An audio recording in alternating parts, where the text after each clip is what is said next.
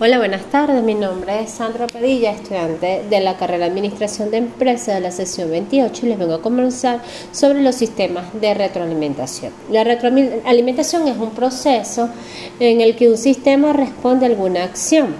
La respuesta del sistema tiene como fin que se mantenga su estado original sin que éste sea alterado. El sistema de retroalimentación consta de dos partes.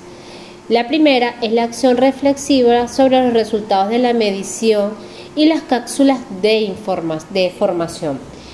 Estas eh, puedes verificar las problemáticas y, y oportunidades ya identificadas.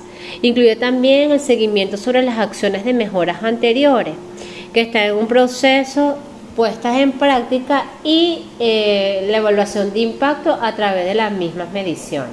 La segunda abarca compromisos concretos sobre los puntos de mejora en la efectividad a presentar en las siguientes juntas de retroalimentación.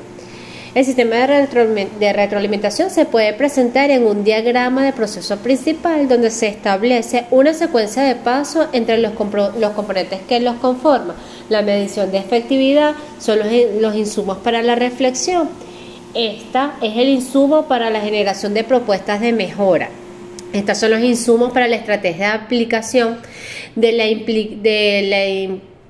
que implica la experimentación de menor a mayor escala y que tiene que conducir hacia el logro de los objetivos o bien retornar la reflexión por si no se logra aplicar según la propuesta indicada.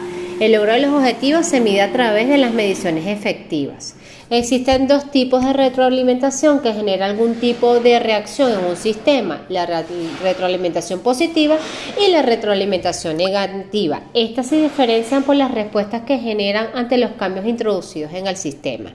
Es decir, que la retroalimentación positiva busca que las cosas cambien, mientras que la retroalimentación negativa provoca que las cosas permanezcan iguales.